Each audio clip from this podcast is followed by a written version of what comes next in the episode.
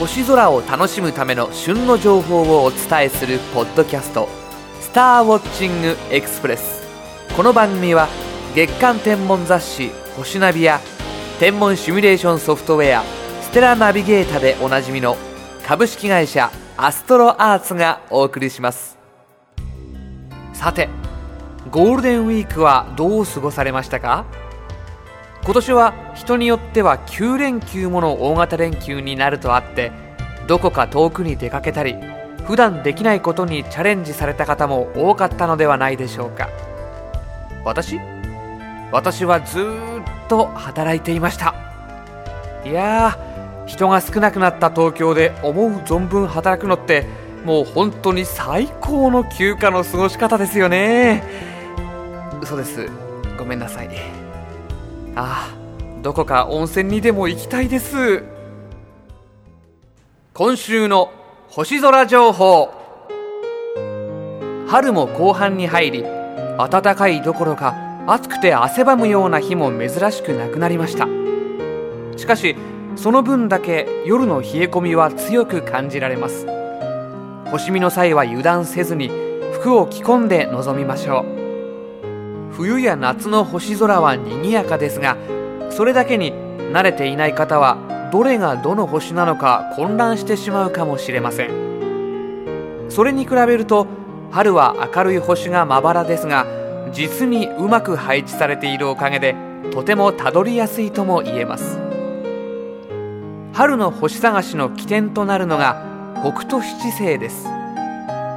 夜8時頃に北の空を見上げればひしゃくをひっくり返したような星の並びが見つかります。特徴的な形なので強い街明かりにさらされるような場所でなければ方角がわからなくても発見できるでしょう。北斗七星は単独の星座ではなく文字通り大きな熊をかたどった大熊座の腰から尻尾に相当します。北斗七星自体が大きいので明るい空でも想像を巡らせば大熊座全体がとても大きいことがわかると思います。星座は全部で88個ありますが大熊座の面積はその中で3番目に広いものです。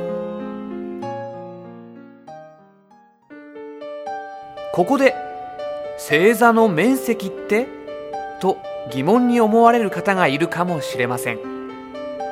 星座といえば星をつなぎ合わせたものを連想されることでしょう。実を言うと現代の天文学では星の結び方は正式には決まっていません。国際天文学連合で定義された星座というのは88個に分けられた空の区画を指します。大熊座の結び方もそしてもちろん北斗七星の結び方も正しいものは存在せずあるのは大熊座という区画だけなのです。さて先ほどもお伝えした通り大熊座は全天で3番目に大きな星座ですが2番目に大きな乙女座も一番大きな海蛇座も実は春の星座です。夏や冬とは違って星がまばらなので古代の人々が明るい星を選んで星座を作った時春の星座はどうしても大きくなってしまったのかもしれませんね。中でも海蛇座は広いだけでなく東西にとても長いことで知られています。この時期海蛇座は日没後の空に全身を出していて午後10時頃になると西の空に頭が沈み始めます。ところが尻尾が完全に沈むのは翌日の午前4時。もう東からは太陽が昇ろうとしているところです。これほど大きな星座なのに海蛇座の星をたどるのは困難です。心臓にあたる赤い二等星アルファルド以外は街中だと見ることすらできません。同じことは他の春の星座にも言えます。ですがたまには星座を結ぼうとするのではなくて区画として追ってみるのも良いのではないでしょうか。実際の空でだいたいこの辺からこの辺かなと見当をつけるだけでも星座の大きさが実感できるでしょう。気候に合わせたかのように春の星座はゆったりしていますから観察しているうちにきっとのんびりとした気分になれること受け合いですよ。今週のインフォメーション。アストロアーツのメールマガジン星空アナウンスは近く起こる天文現象や宇宙天文に関するニュース。アストロアーツホームページの見どころなど楽しい話題を満載したメールマガジンです。発行は月2回ほど。購読はもちろん無料です。その星空アナウンスが6月5日配信予定号で通算100号となります。アストロアーツオンラインショップではそれを記念して星空アナウンス購読者限定の特別セールの開催を企画しています。特別セールについての詳細は6月5日配信予定の星空アナウンス100号で発表しますのでお楽しみに。なお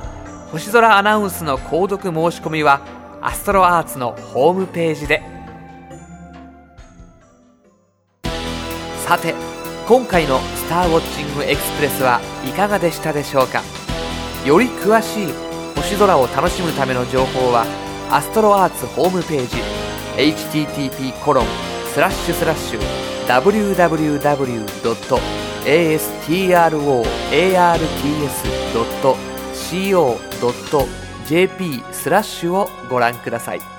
アストロアーツホームページには宇宙天文に関する情報をはじめソフトウェアや望遠鏡双眼鏡など星空を楽しむためのさまざまな商品を購入できるオンラインショップもあります。次回の「スターウォッチングエクスプレス」は5月17日頃配信の予定です。それでは。